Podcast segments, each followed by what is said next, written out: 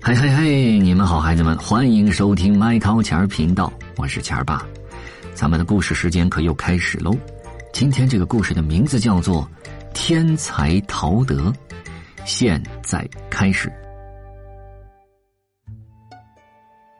这一天是入冬之后的第一个满月之夜，又大又圆的月亮挂在森林上空，动物们都从四面八方赶往一个美妙的地方。月光湖，原来呀，这里要举行一年一度的月光湖才艺大赛。动物们练了一整年，已经等不及向裁判们展示自己的拿手绝活了。然而，有一只小动物却一点都不想参与，它就是陶德，是一只小青蛙。陶德没有了不起的才艺，更不会什么绝活，他不擅长跳舞，唱歌也不好听。也不能一边织围巾一边来个后空翻什么的，把泡泡吹得像自己的脑袋那么大，哼哼，他可绝对做不到。所以陶德就躲到池塘的最偏僻、最隐秘的一个角落里，还是躲起来吧，没必要让大家看到我。他想，大家一定都觉得我傻乎乎的，一无是处。比赛开始了，陶德蹲在一片睡莲的叶子上，远远的向舞台上望去。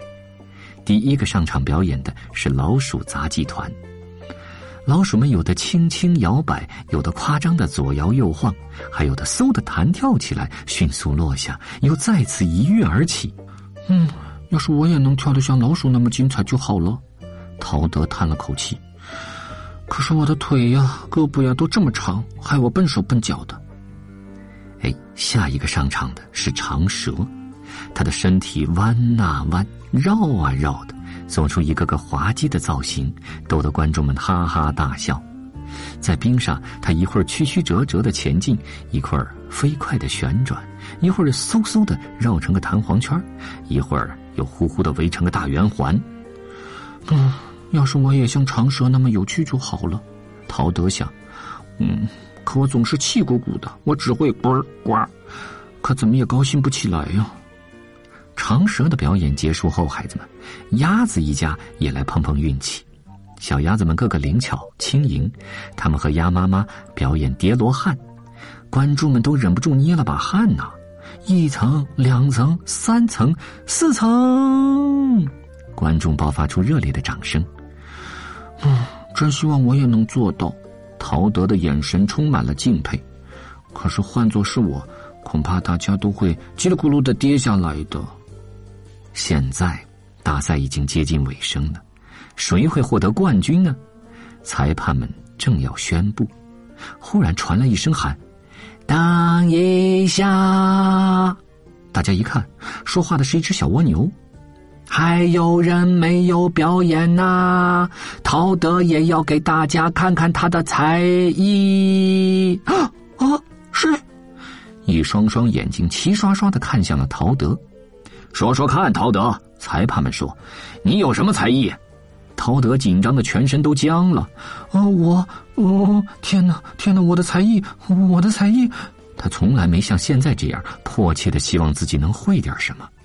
他从角落里慢吞吞的一步出来，想告诉大家自己什么才艺都不会。忽然，他脚下一滑，啊，在冰上失去了平衡，眼看就要跌倒了。这千钧一发之际，孩子们，陶德赶紧向上一跳，落下来时却被石块又绊了一跤。他赶紧手忙脚乱的调节平衡，他前仰后合，跌跌撞撞的身体不由自主的打着转他只好一个侧手翻，哦，又哧溜的向前滑去，正好停在了裁判们的面前。陶德倒在冰面上，脑袋晕乎乎的，他觉得真丢脸。可是。哎，真奇怪，动物们竟然都在鼓掌喝彩。陶德，没想到你会花样滑冰啊！大熊说：“陶德的动作与众不同，出神入化。”猫头鹰这样点评：“简直太棒了！”驼鹿高声的喊：“获得冠军的是陶德！”三位裁判异口同声的宣布：“什么？”陶德简直不敢相信自己的耳朵。以前啊。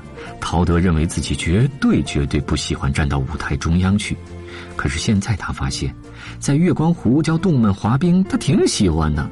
要是有谁打退堂鼓说这事儿我可做不来，陶德就会教给他重要的一课。为事业知利几何呀？什么意思啊？孩子们，这是一句谚语。为事业知利几何呀？就是你除非亲自尝试一下，否则你永远不知道你能够做到什么，对不对呀？Thấy